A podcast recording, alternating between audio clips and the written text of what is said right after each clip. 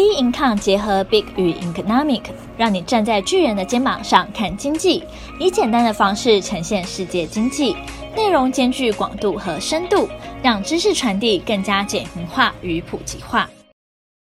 各位听众好，欢迎收听今天的小资生活理财树。那今天要跟大家谈的是，诶，AI 呢会不会也是另外一个泡沫呢？啊，我相信哦，这阵子啊，大家都被那个 AI 的热潮给席卷了，好多的股票因为搭到 AI 的题材，整个就是涨翻天。那我觉得今年度如果说有一个科技代表词的话呢，那我相信啊，就是非 AI 莫属。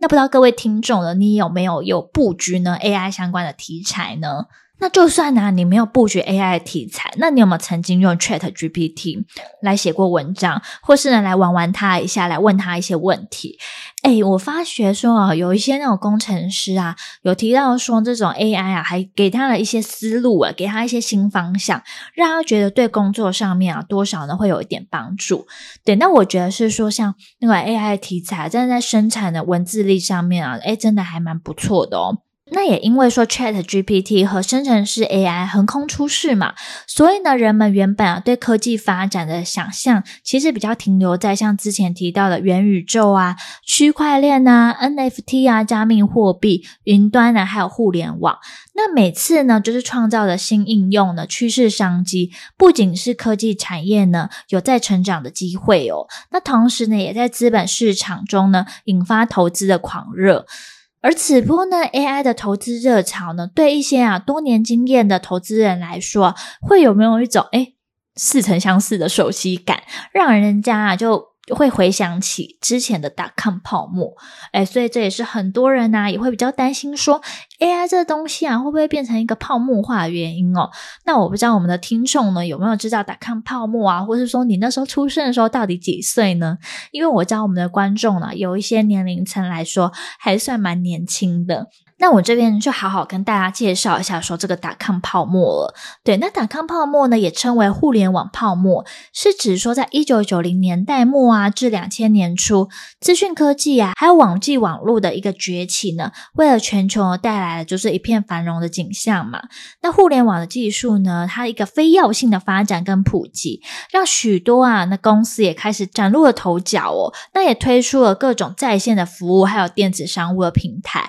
那投资人啊，他也同样啊，对互联网公司呢寄予厚望嘛，也觉得哇塞，这是一个未来发展的一个方向，所以也会期待说啊，它的收益呢会高涨，所以也追逐了这些公司的股票，那让呢全球互联网的公司股价大幅上涨，那市值呢也迅速的飙涨。那创造了大量的股票富豪哦，对，但事实上，这些公司呢，实际的价值跟股价其实慢慢脱节，这就是跟现在这阵子为什么就是 AI 呢，嗯，有一阵子啊，开始开盘的时候就开始跌停的状况，因为投资人啊，就是开始会发觉说呢。呃，这种基本面跟股价是不是有一些脱钩的情况了？所以当投资人啊开始意识到呢，他们可能陷入了一场泡沫，就开始纷纷呢抛售的股票呢来保住自己的投资。那最终呢，股市崩盘，还有众多公司的倒闭的一个经济状况，所以对全球啊的金融状况造成一个毁灭性的一个后果跟影响哦，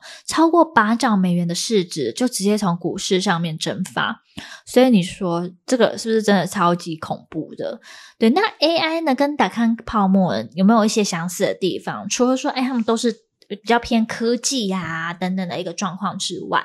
那当一个特定的字眼呢，强烈的吸引投资人的目光，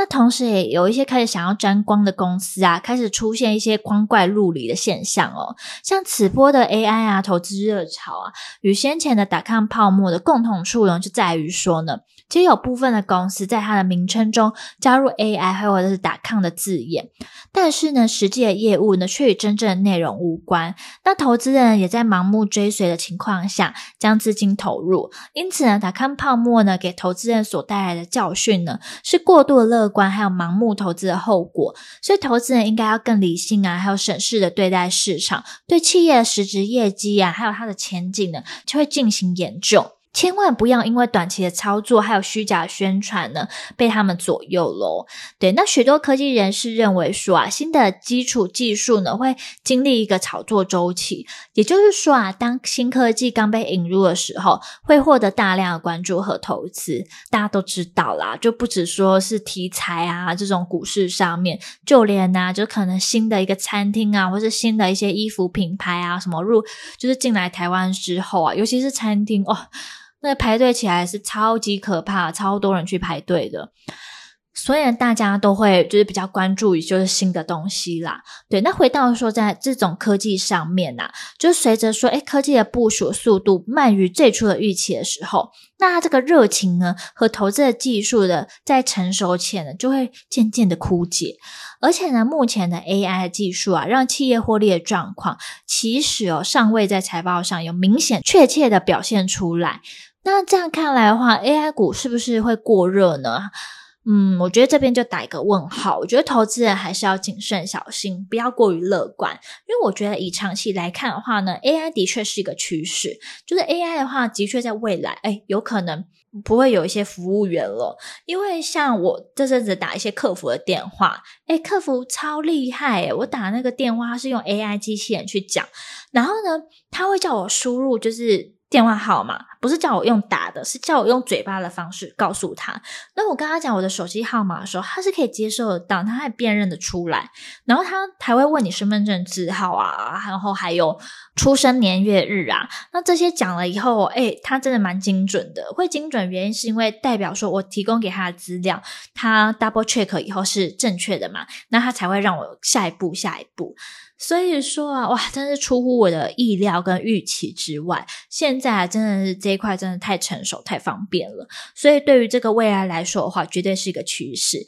但是现阶段而言的话呢，是不是有嗯这么多的一个营收表现呢、啊？的确是一个问号啦。那我觉得是说可以去同步的去了解啊，去同步的去追踪。但是呢，真的不要说盲目的去跟随了。对，那今天大家呢，如果对于 AI 啊这种未来趋势呢，有什么样的看法的话，也欢迎呢，到我们脸书专业留言，或是呢，就是在我们 Instagram 上面呢，去跟我们做互动哦。那同时也希望大家呢，可以帮我们打个五颗星的一个鼓励。那我们下期节目见了，那拜拜。